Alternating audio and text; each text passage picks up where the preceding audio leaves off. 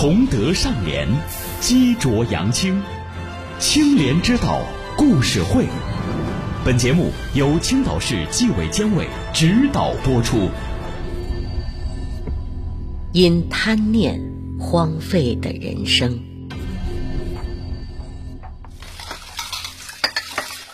妈，厨房收拾好了，您和我爸早点休息。小海该下晚自习了，我去接他。好，还是没有元庆的消息吗？李雪摇摇头。当初你爸就说那小子心术不正，靠不住，你偏不听，非要结婚。你说他这一跑就是三年，亲戚问起来，我恨不得跟他们说他死在外面了。这活不见人，死不见尸的，什么时候是个头啊？行了，妈，您别说了，好好的，干嘛又提这档子事儿？您诚心让我心堵是不是？我还不是心疼你吗？这些年你一个人带孩子，人前人后的都抬不起头。他要是真被抓起来进了班房，婚一离，倒也清静了。现在这这算是怎么回事儿啊？说着，老太太又抽泣了起来。李雪什么也没说，转身走出了家门。去接儿子的这一路上，李雪又是一阵百感交集。这样的情景在这三年间不知上演了多少回。她恨自己的丈夫杨元庆，恨他贪污了单位的五十公斤黄金一走了之，恨他抛下了自己和儿子，恨他毁了自己的人生。但她更恨自己，她后悔当初总是怪丈夫没出息，总是虚荣心作祟，嚷嚷着要定居国外。如果不是自己给杨元庆那么大的压力，也许就不会有今天这么不堪的人生。电话声打断了李雪的思绪。喂，喂，哪位？是我。李雪心头一紧，即使三年过去了，她仍然一下子听出了自己丈夫杨元庆的声音。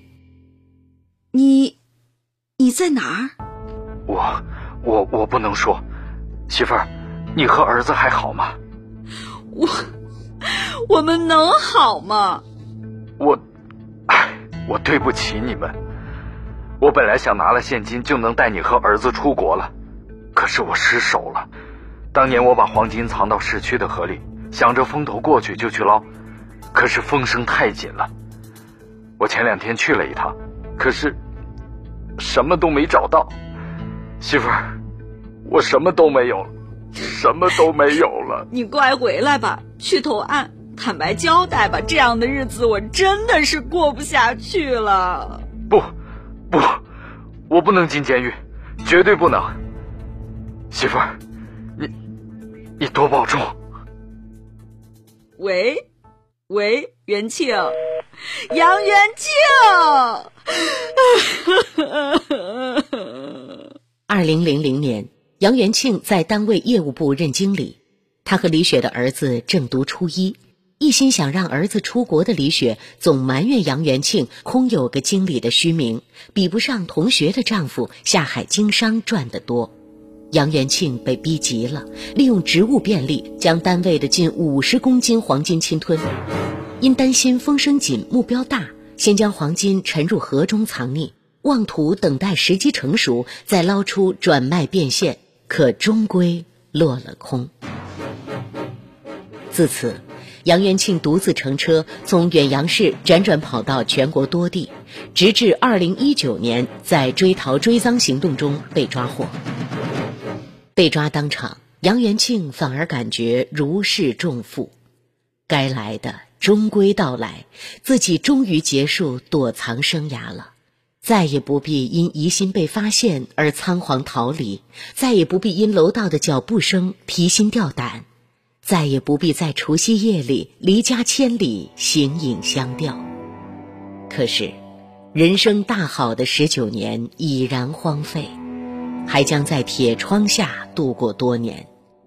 若不是当时财迷心窍，自己与家人的幸福，岂会葬送？莫伸手，伸手必被捉。个别党员干部、公职人员利欲熏心，自作聪明的认为贪贿之后便可逃出升天，不被纪法追究责任。但我党一刻不停歇地推进全面从严治党，坚定不移推进党风廉政建设和反腐败斗争的决心是毫不动摇的。正所谓天网恢恢，疏而不漏。一个个潜逃官员纷纷归案，充分印证，无论腐败分子逃到哪里、躲藏多久，终要被绳之以法。有道是：鲸吞重金因贪念，潜逃妄图余生欢。